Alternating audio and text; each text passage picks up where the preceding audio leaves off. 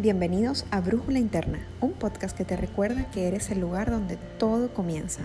Yo soy Vanessa, psicólogo, mamá, emprendedora, pero sobre todas las cosas una apasionada del talento humano y de tu posibilidad de crear infinitas oportunidades de crecimiento.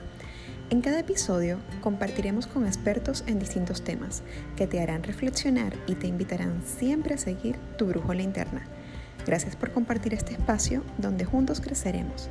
Espero que disfrutes tanto como yo el episodio de hoy.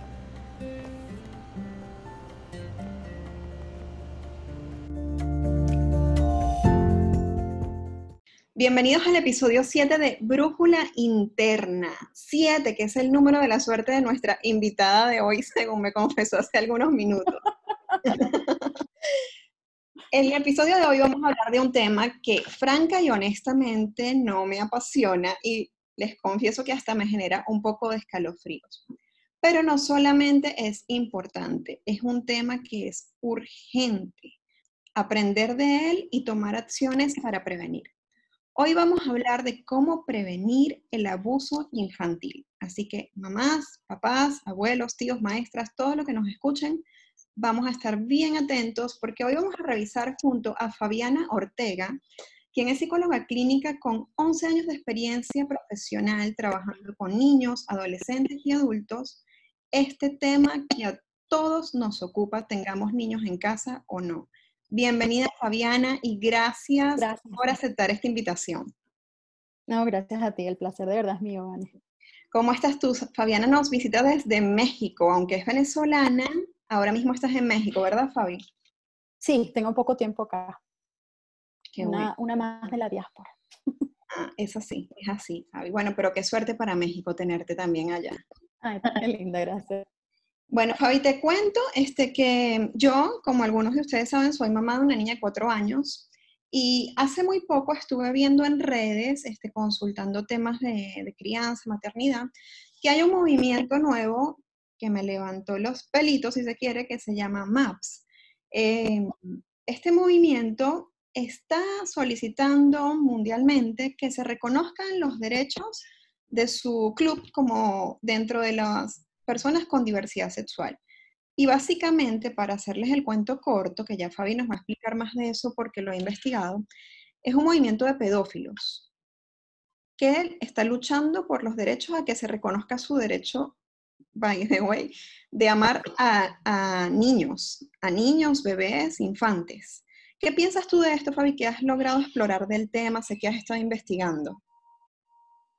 Bueno, esto a mi manera de ver es preocupante porque mm, eh, hace dos semanas se celebró el Día de la Diversidad Sexual, de la Inclusión, a propósito que salió la homosexualidad del Manual de Diagnósticos de Psiquiatría, ¿no? De la Organización Mundial de la Salud. Entonces, eh, bueno, todo este movimiento que es MAPS, porque es como las siglas en inglés, ¿no? Eh, minor Attracted Persons, de ahí viene. Y entonces ellos alegan que ellos también forman parte de la diversidad sexual y que ellos deberían también salir del manual de diagnósticos como una patología psiquiátrica. Y lo más cumbre de todo esto es que esto no es nuevo. O sea, si bien el grupo MAPS es, es reciente, esto es una lucha de los pedófilos de los años 50, más o menos. De hecho, todo empezó incluso con un psicólogo, ¿no? Aquí dañando la, el gremio, que se, que se llamaba Fritz Bernard, de en los Países Bajos. Él era pedófilo y, y homosexual y defendía eh, los derechos de los pedófilos en general. Y bueno, de hecho, todo este movimiento evidentemente no prosperó, pero desencadenó una ola en Europa empezó en Francia, luego en Alemania, Dinamarca, etcétera, etcétera. Y en los años 70, cuando los homosexuales o la homosexualidad como tal salió del manual, como que el movimiento agarró más fuerza. Y en Estados Unidos incluso salió una asociación que se llama NAMBLA, por sus siglas en inglés, que es eh, North American um, Men, Boy, Love Association. O sea, el grupo de los norteamericanos, hombre, niño, que se aman. ¿No? Este, y poco a poco esto fue mutando y se en un partido político, ya que abogaban por los derechos de los pedófilos, demandando que se despenalizara la acción, se bajara la edad de consentimiento a los 12 años y también que se sacara esto como un diagnóstico psiquiátrico del manual.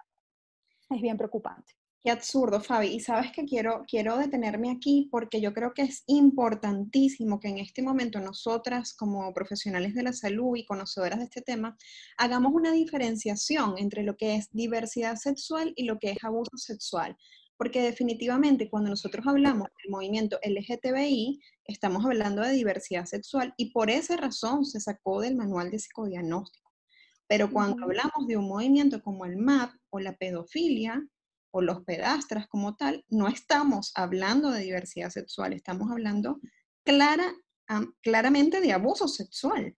Entonces, me encantaría que tú nos puedas hacer clínicamente esa diferenciación para que el oyente no se confunda y no piense que aun y cuando este grupo está buscando un reconocimiento dentro de la diversidad sexual, tiene razones para hacerlo.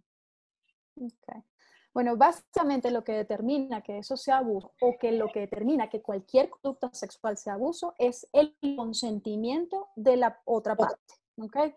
Así como un animal no te puede dar su consentimiento, una persona inconsciente no te puede dar su, su consentimiento, quiero decir, tampoco un niño lo puede hacer. El niño no está capacitado psicológicamente ni legalmente para dar su consentimiento hasta que sea mayor de edad. Y además de la brecha de edad, que es tan importante en una relación de estas, también hay un tema de asimetría.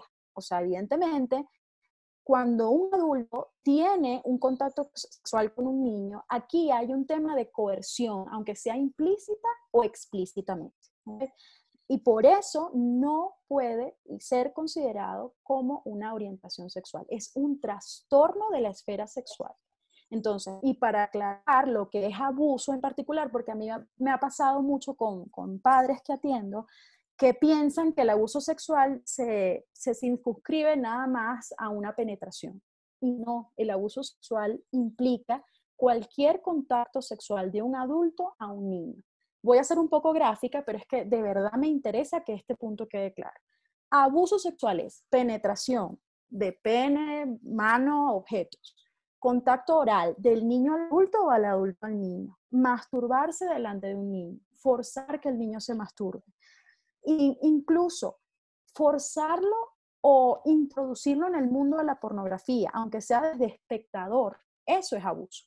Incluso tener relaciones sexuales con otro adulto delante de un niño es exponerlo a contenido sexual y eso es considerado abuso, sea con intención o no porque en los abusos no necesariamente tiene que haber violencia, no necesariamente tiene que haber amenaza.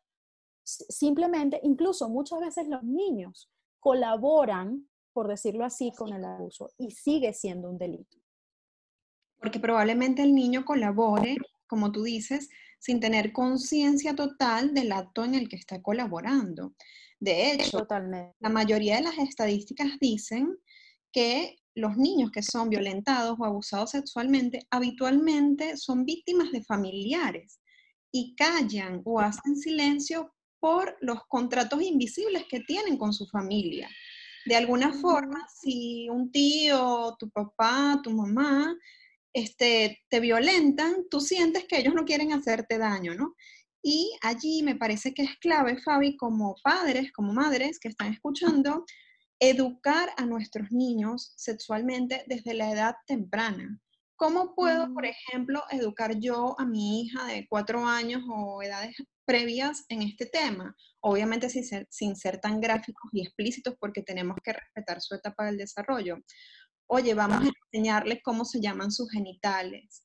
Vamos a explicarles que su cuerpo es sagrado y que ellos tienen el derecho de pedir que son ser respetados. ¿A qué me refiero con esto? No obligues a tu hijo a pedir la bendición, a darle un abrazo a tu tío, darle un beso a tu tía. Si el niño no quiere, respeta su espacio de decisión, porque solamente le estás enseñando a respetar su cuerpo. Y eso es algo que va desde todas las edades, que lo puedes hacer desde edades muy tempranas. Tú, Fabi, que has tenido estos casos este, en consulta, entiendo, y wow, yo me quito el sombrero porque ha de ser durísimo tener frente a ti este, a un pedófilo o a un pedastra, ¿qué rasgos o qué luces nos puedes dar para nosotros identificar, así sea a grandes rasgos, porque sé que es difícil, el perfil de un posible agresor? O sea, ¿qué características has visto en común? ¿Qué signos de alarma puedo tener presente yo como madre para identificar a un posible agresor? Bueno, lamentándolo mucho, el pedófilo, que por cierto no dije la diferencia entre un pedófilo y un pederasta, yo eso es importante decir. El pedófilo es una persona que siente inclinación o deseo sexual hacia un menor, ¿ok? Y ser pederasta es el pedófilo, el deseo al acto, es decir, el que comete el delito como tal, ¿ok? Entonces, lamentándolo, no hay un perfil específico de una persona pedófila o pederasta o una, un rasgo de, físico, ¿no? Que, sea eh, como para identificarlo claramente. Sin embargo, como tú bien decías, la mayoría de los casos son personas cercanas al niño, tanto familiares como personas que están dentro de sus esferas sociales. De hecho, se rumorea o se dice que estas personas tienden a buscar trabajos donde estén como ligados a los niños por el tema de tener presas fáciles. ¿ok? Claro, por supuesto que hay eventos de violencia al azar, pero la mayoría de los abusos digamos que el adulto se toma más un tiempo como de hacerle grooming, que, es como el, anglicismo para hablar de preparar a la víctima, envolverla, manipularla para luego hacer la agresión. Porque incluso si tú te vas de bruces y agredes a un niño, es mucho más probable que él detecte, epa, aquí no hay algo que está bien. Pero en cambio, si tú vas paulatinamente, y ahí, ahí radica realmente como la patología de este tema, ¿no? Si tú vas paulatinamente como seduciéndolo, y bueno, diciéndole que yo esto lo estoy haciendo por amor, este, yo lo que quiero es tener una un relación contigo porque te veo como una persona tan madura o lo que sea con lo que los envuelven, es más probable que el niño ceda. Y sobre todo también con el tema de las amenazas, lo que tú también decías. Si tú le dices a tu mamá, eh, tu mamá te va a regañar. Si tú le dices a tu mamá, tu mamá se va a morir de un infarto. Entonces eso hace que la víctima también se quede calladita. Ahora, en cuanto a, qué hacer o cómo manejarlo, cómo prevenirlo, bueno, tal cual como tú dices, yo soy fiel de tener conversaciones claras, concretas y concisas con nuestros hijos. Es decir, entre más abierto le hables de este tema, mejor. Muchos de los padres que yo atiendo se escandalizan un poco con esto, ¿no? Y me dicen que tienen miedo como de quitarle la inocencia al menor. Pero yo creo que es preferible que tener niños alertas, que estén claros de lo que puede pasar. Claro, como tú decías, adaptándolo a la etapa de desarrollo donde está el niño. Y otra cosa muy diferente es em, como de repente inducirlos en contenido sexual que no les corresponde. ¿Okay? Es eso que tú decías, llamar las partes genitales por sus nombres reales. Por supuesto que uno puede medio bromear con el niño, decirle una que otra palabra coloquial, pero es bueno que el niño sepa cómo se llama su vagina, su, su ano, etc. También decirle que nadie tiene capacidad de tocarlos, a menos que sea mamá o que sea un doctor, siempre y cuando esté bajo la supervisión de mamá, este, y bueno, y sobre todo, yo creo que el mensaje que yo quisiera dejar es que hay que creerle al niño. Los niños pueden mentir, pero sobre estos temas no mienten. Y la verdad, yo siempre prefiero pecar de alarmista que de confiada. O sea, cuando un niño a mí me viene con una denuncia de este tipo, yo me lo tomo muy en serio, porque los niños no inventan. Totalmente, Fabi, totalmente. Y yo siento que allí hay otros signos. O sea, muchas veces las agresiones ocurren en el silencio de cara al padre o de cara a la madre, sin que el papá o la mamá sepan. Si tú identificas en tu hijo alguna conducta extraña, temerosa, un silencio inhabitual, ves que el niño está comportándose de una forma curiosa en relación a cómo siempre se comporta, dale el espacio para explorar qué le está pasando. No con esto estoy diciendo que ante cualquiera de estos signos nosotros estamos frente a un abuso sexual. No, lo que estoy diciendo es que los niños siempre comunican con su gestualidad, con sus sentimientos, con sus acciones, su estado. Y un niño que ha sido violentado, llámese abuso sexual, llámese violencia intrafamiliar, te lo va a mostrar, te lo va a mostrar en su gestualidad, te lo va a mostrar en sus hábitos alimenticios, en sus hábitos del sueño. Entonces, por favor, presten muchísima atención cuando vean signos como este y busquen el espacio para hablar con sus hijos. Pregúntale cómo le fue en el colegio. Si, por ejemplo, están en potty training, pregúntele quién te acompañó al baño, qué hizo la teacher cuando te llevó al baño, te limpió, no te limpió. Enséñenlos a hablar de esos momentos que son íntimos para ellos y legitimar que todo lo que ellos tengan que decir sobre eso es valioso, es importante. Su voz es importante. Totalmente, totalmente.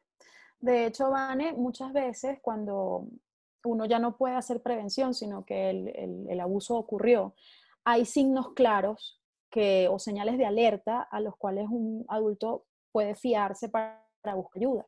Por ejemplo, eso que tú decías, cambios bruscos en los hábitos de sueño, de alimentación, cambios bruscos de conducta, si era un niño súper sociable de pronto se retrae de la nada. Y sobre todo, y bueno, a mí me ha pasado con algunos pacientes que los padres descubrieron el tema del abuso porque la conducta del niño estaba erotizada. ¿Qué quiere decir esto? Que, por ejemplo, una niña este, se empieza a sentar mucho en, en los regazos de los hombres, ¿sabes? Pero de una manera que llame la atención este, por ejemplo, también que un niño replique el abuso con otro menor. ¿okay? El 100% de las veces que un menor de edad toca los genitales de otro niño, ese niño está siendo abusado, lamentándolo mucho. Y eso hay que tenerlo claro. También otra de las cosas que le pasó por lo menos a un paciente mío es cuando hay contenido sexual como muy llamativo en el juego, cuando empiezan a pintar este, por lo menos en el caso de mi paciente, que era bueno, un pene eyaculando, por ejemplo, eso es como muy llamativo, este, que empiezan a hacer juegos simbólicos alrededor de conductas sexuales, que quizás nadie nos ha tocado como tal, pero el niño ha visto pornografía, y eso, como repito ahora, es abuso. Entonces, y, y, ahora que, que, mencionas todo esto, hay un tema que particularmente yo siento que ha sido un caldo de cultivo para este tema del abuso sexual infantil y son las redes sociales. Muchas veces nosotros como padres inocentemente posteamos fotos de nuestros hijos, los inscribimos en casting o participamos en retos mundiales, este, sin saber que detrás de acciones como estas, no siempre, pero muchas veces están personas con intenciones maliciosas sobre nuestros niños.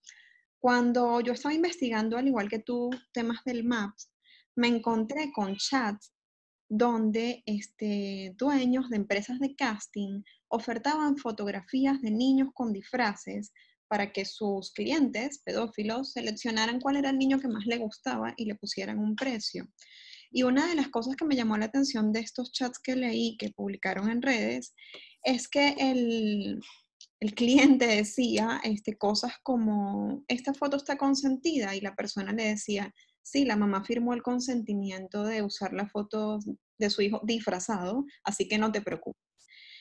¿Cuántas veces nosotros estamos en un evento o algo y te lo digo esto como mamá que me ha pasado y te dicen, ay, tal empresa está haciendo un casting, mira, tómale la foto a ver si se gana, no un año completo de pañales y resulta que tú vas y firmas un papelito que dice que consiente el uso de la foto de tu hijo y muchas veces tú no sabes para qué es esa foto. Mira, yo no digo que nosotros vamos a ir por la sociedad llenos de miedo, pero sí es muy importante que vayamos llenos de prevención, que lean las letras pequeñas y que realmente se pregunten cuando ustedes inscriben a sus hijos en estos castings o los hacen participar en los retos de redes, etcétera, si eso es algo que satisface una necesidad del niño o se está satisfaciendo una necesidad tuya desde tu ego y desde tus ganas de obtener reconocimiento social porque eres una buena madre o porque qué lindo su hijo, etcétera. O sea, pregúntate desde qué lugar tú estás haciendo eso, porque detrás de todo este tema de redes sociales y de exposición de niños puede haber muchísima maldad. A veces nosotros sin saberlo estamos colaborando con ella. Tú que investigaste el tema, no sé si tienes estadísticas o algunos datos de, de cómo prevenir en redes también el tema de la exposición de los niños. Yo, es un tema bastante escabroso porque yo creo que es un tema muy personal de cada familia, ¿no? Si decide tener una red social y, taparle la cara a los niños o no, ah, hay de todo. Pero mm, es importante saber que el pedófilo necesita material para estimularse. Y lamentándolo mucho, a veces ni siquiera es material de niños desnudos, a veces, como tú decías, niños disfrazados o niños vestidos. Es muy relativo, ¿no? Porque uno podría cuidarse de, de bueno, de resguardar la identidad de tu niño en redes sociales. Pero al mismo tiempo, no sé, yo creo que eso es una decisión de, cada padre y yo siempre he confiado mucho en la intuición de la mamá, de los, de los padres, quiero decir. Al final, cada papá sabe qué es lo mejor para su niño y cómo va a llevar la situación. Evidentemente, se aconseja que tú tengas tus redes sociales privadas, sobre todo si vas a compartir información personal y fotos de tu menor de edad. Este, pero como te digo, también decirle a un padre que no ponga ninguna foto de su hijo es como irrisorio también, ¿no? O sea, y yo pienso que también tomar prevenciones, ¿no? Este, por ejemplo, cuidado con el uniforme del colegio, la insignia, o hacer mención de justo ahorita estamos en el parque tal, en el evento, yo no sé qué, o sea, tener mucho cuidado porque como tú decías, si partimos de la premisa de que muchas veces los agresores han estudiado a las posibles víctimas y nosotros sin quererlo les damos más información de voy a estar en este parque y voy a estar allá y voy a estar acá y mi hijo se fue este fin de semana con los abuelos y mira, porque a veces lo decimos todo en las redes, la verdad, o sea, sin cuenta. Este, ser muy cuidadosos, ser muy cuidadosos de eso y saber que una vez que una foto entra en las redes ya no nos pertenece. Por más privada que sea tu cuenta, envías una foto por WhatsApp, publicas una foto en Instagram, tienes que saber que ya no te pertenece. Entonces yo sí creo que es básico, Fabi, preguntarte la intención desde, desde la cual tú publicas un contenido, si es un contenido educativo, si es un contenido preventivo, este, si es un contenido para compartir con tu familia, de alguna forma yo también siento que hay muchas mamás migrantes que utilizamos las redes para de alguna forma nuestra familia no se pierda el crecimiento de nuestros hijos. Es el único espacio, la verdad, como para para mantener ese hilo, ¿no? Para mantener ese hilo, este, yo no soy de las que piensa que las dejes de utilizar. Yo lo que sí pienso es que tenemos que siempre preguntarnos desde qué lugar nosotros las utilizamos. O sea, con qué intención y desde qué lugar, porque bueno, indudablemente la maldad siempre va a estar en la calle. Imagínate, no podemos envolver a nuestros niños en papel burbuja y que no vayan a la escuela, que no vayan al parque, que no interactúen con nadie. Pero lo que sí podemos es educarlos si podemos educarlos a no aceptar obsequios de extraños, si podemos educarlos a no sentarte a hablar con extraños o irte con nadie, que suena básico, pero no lo es tanto. La verdad es que no lo es tanto. Y, eso sí creo hacerlo. Y sobre todo decirle al niño que sea lo que sea, te lo cuente. Yo creo que ahí está la clave de todo, la comunicación. Que el niño sepa que en ti tiene una fuente de confianza y no una fuente de amenaza. Que independientemente de lo que le diga el agresor, lo mejor siempre va a ser hablar con mamá y papá. Este, y también que mamá y papá vivan no en función del miedo, porque como bien lo dices, la maldad está afuera. Ojalá uno pudiera meter a los chamos en una burbuja de cristal, pero eso no es posible. Lo que hay que hacer es estar alerta y actuar con sentido común y no también llevados por el miedo, porque un papá que también esté en extremo ansioso, de pronto si le habla al niño con, con esa exaltación, como, como en algún momento tú y yo comenzamos, comenzamos, conversamos, este, también el niño va a sentir como aversión hacia el tema, ¿no? Este, no dejes que nadie te toque. No, o sea, hablarle como si estuvieras hablando con un par, con un adulto. Mira, mi amor, tus genitales son, es parte de tu cuerpo.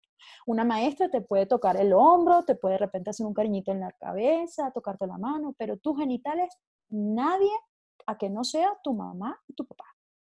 Y si son conscientes también. Exacto. Es que eso va al cuerpo integralmente, o sea, no es solamente genital, hasta un abrazo, mira, si tú no quieres darle un abrazo a un tío, una tía tuyo, no se lo tienes que dar. Muchas veces nosotros, pero abrázalo, es tu tía, pero abrázalo. Totalmente. Si no quieres, no quieres. O sea, tú tienes que saber desde niño que tú tienes derecho sobre tu cuerpo y que nadie tiene derecho sobre tu cuerpo sin tu consentimiento. Totalmente de acuerdo. Porque eso era como hablábamos antes de conectarnos, Fabi. Yo siento que eso se hereda hasta la, hasta la edad adulta. O sea, es como la esposa que permite que el esposo esté con ella siempre y así ella no quiere porque es su esposa. O sea, no, no porque una persona tenga un rol dentro de tu vida quiere decir que tiene derecho a invadir tu cuerpo. O sea, tú tienes que aprender eso desde niño. Tu cuerpo es tuyo y tú decides sobre él. Es así. Fabi, bueno, ha sido un placer inmenso de verdad tenerte en este espacio. Siento que escucharte de alguna forma nos prende las alarmas, pero sobre todas las cosas nos educa en saber con mayor claridad cómo abordar esta situación. Eh, yo sé que tú das consulta privada en inglés y en español para los que nos escuchan. Cuéntanos dónde podemos encontrarte, dónde podemos este, saber más, no solamente sobre estos contenidos, sino todos los contenidos que compartes en cuanto a salud mental y emocional. Ok. Bueno, mis redes son arroba así como mi apellido. Igual mi correo es lacicortega arroba. Y bueno, ahorita por el tema del coronavirus estoy atendiendo mayoritariamente online. Entonces eso es una gran ventaja porque independientemente de donde te encuentras, estoy disponible para ti, independientemente del horario. Perfecto, ya saben, si alguno de ustedes que nos escucha tiene alguna consulta, bien sea en este tema o en cualquier otro tema relacionado a la salud mental para niños, adolescentes o adultos, pueden hacer contacto directamente con Fabiana y explorar más el tema en la confianza de su consulta privada. Adicionalmente, a mí pueden encontrarme con temas de psicología, migración, maternidad e inclusión en arroba Montilla F en Instagram y en mi blog Vanessa Ferrer Store donde también comparto contenido sobre esto. Fabi, yo creo que indudablemente hay que hacer un artículo con todo esto que hablamos hoy, hacer un artículo y postearlo en el blog. Yo les voy a dejar en la descripción de este episodio los enlaces a nuestras cuentas para que ustedes los vean con más facilidad. Y ya saben, como papás, como mamás, eduquemos en la prevención y no en el miedo. Muchas gracias por acompañarnos hoy. Fabi. A ti, Ivana, muchísimas gracias por el espacio.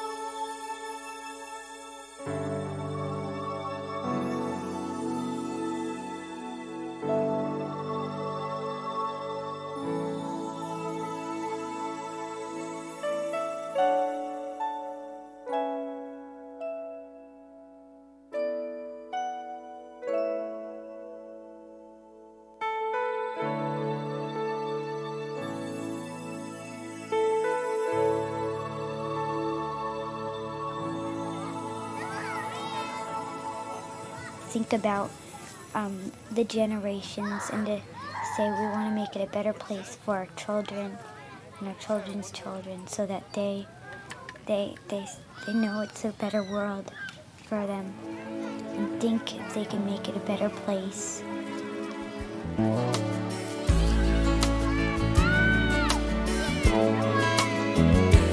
There's a place in your heart, and I know that is love. And this place be much brighter than tomorrow. And if you really try, you'll find there's no need to cry. In this place, you feel there's no hurt or sorrow. There are ways to get there if you care enough for the living. Make a little space,